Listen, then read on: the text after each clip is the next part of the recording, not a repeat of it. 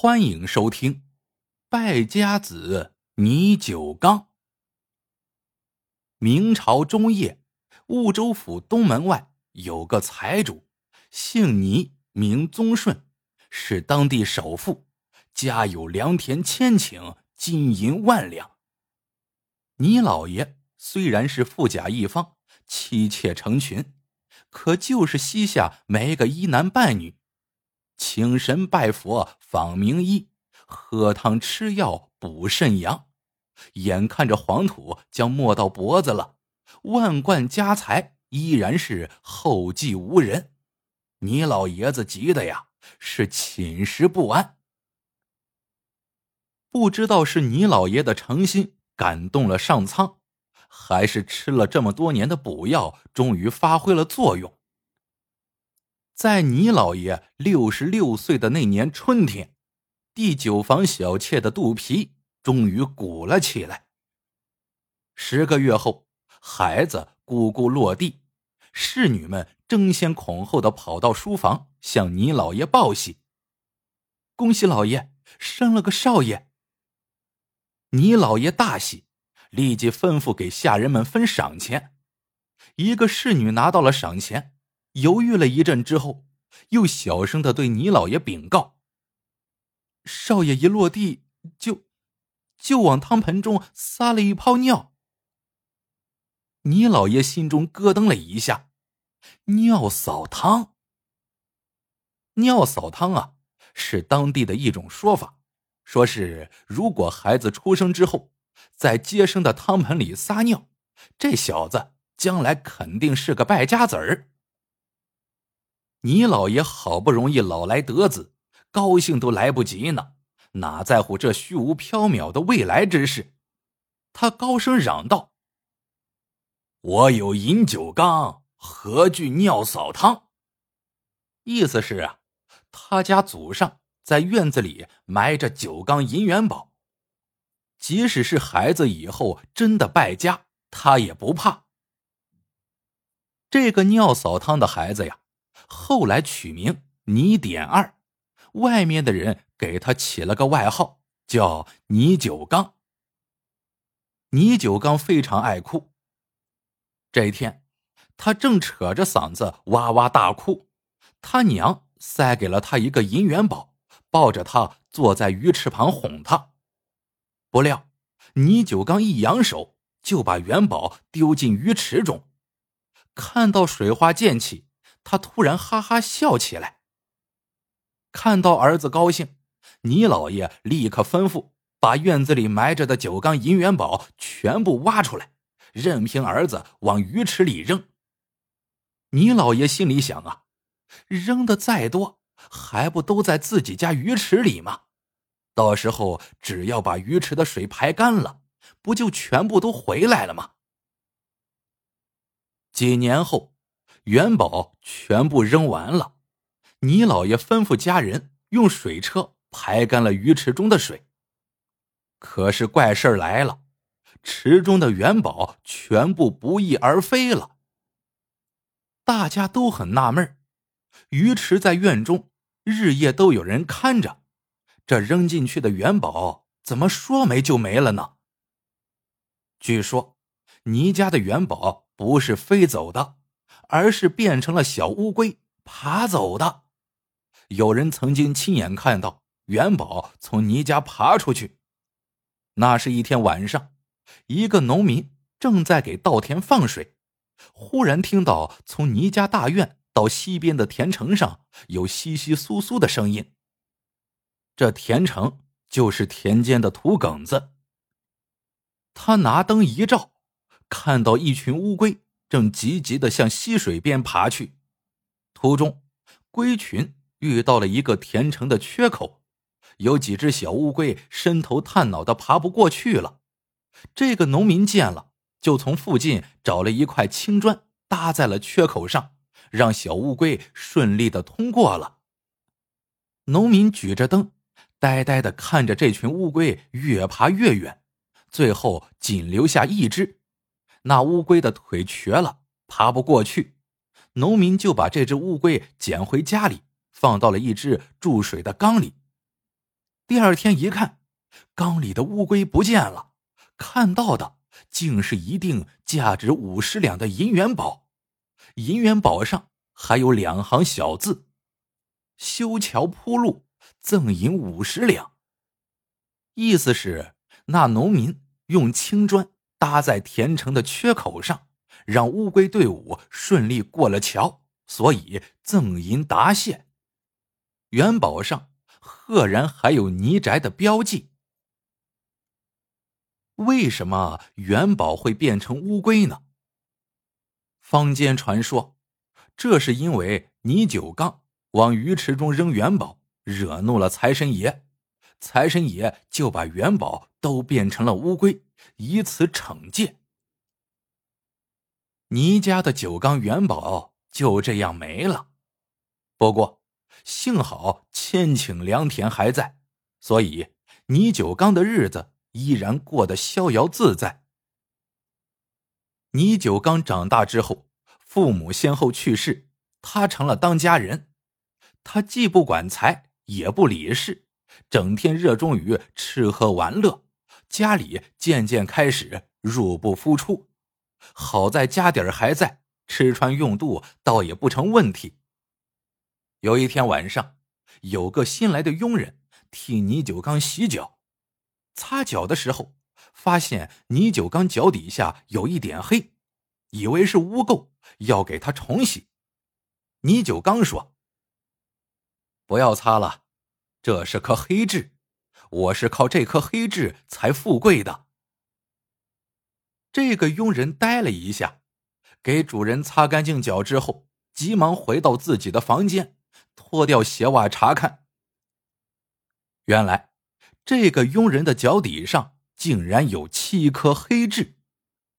于是这佣人就想：我的主人一颗黑痣都如此富贵，我这脚底有七颗黑痣，我还给他做佣人。不久，这个佣人就逃跑了，一直逃到了北京城。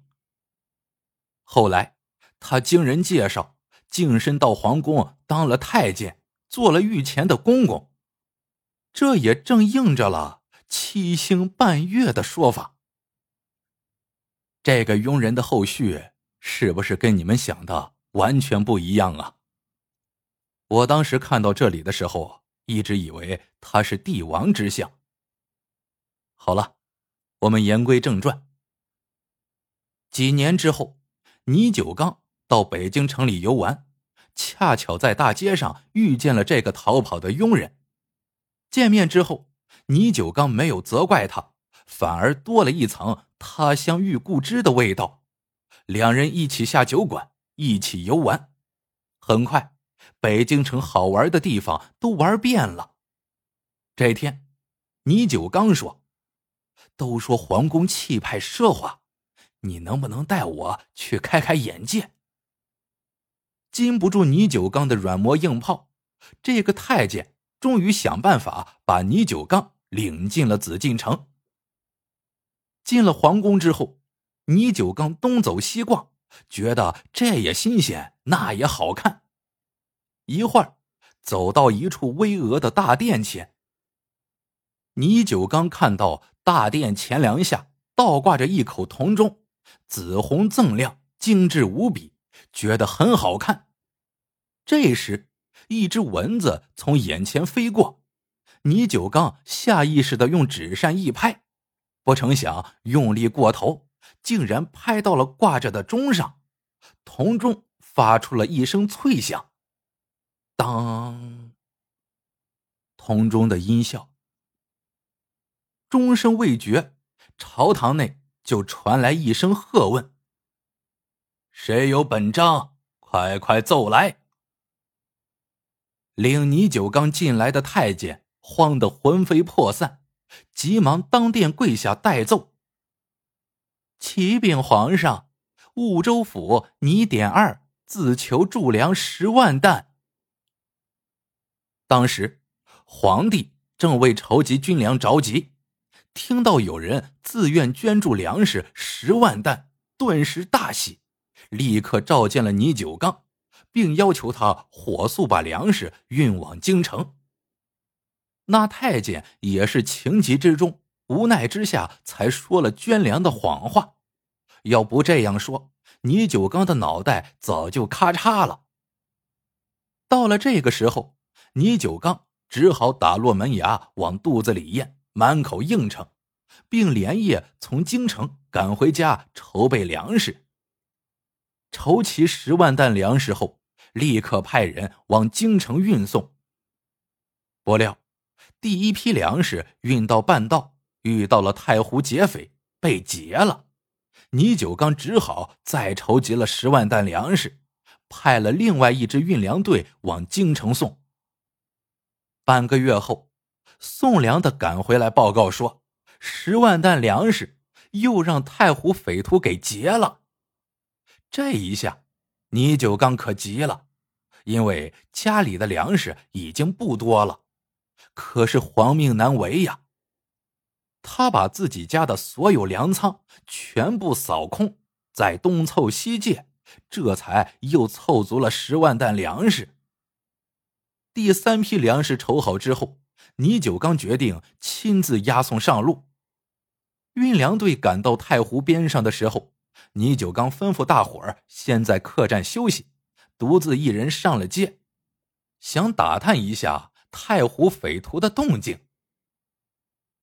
倪九刚到了街上，找了个临湖的小酒店，点了几个菜，正喝着小酒，忽然看见一个满脸络腮胡子的人走进店来。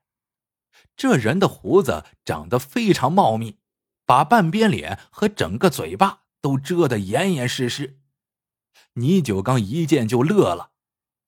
这么密的胡子，不知怎么吃饭呢？想到这里，倪九刚豪爽、爱逗乐的性子上来了。他主动走上前去，把络腮胡子请到桌前，非要请这位胡子兄弟吃饭不可。络腮胡子也不客气，坐下之后。随手从袋里取出一副金钩，把嘴边的胡子往两边一捋，用金钩一挂，呼噜噜，就把桌前的一碗蟹肉羹吃了个精光，而且胡子上竟连一点米糊也没沾上。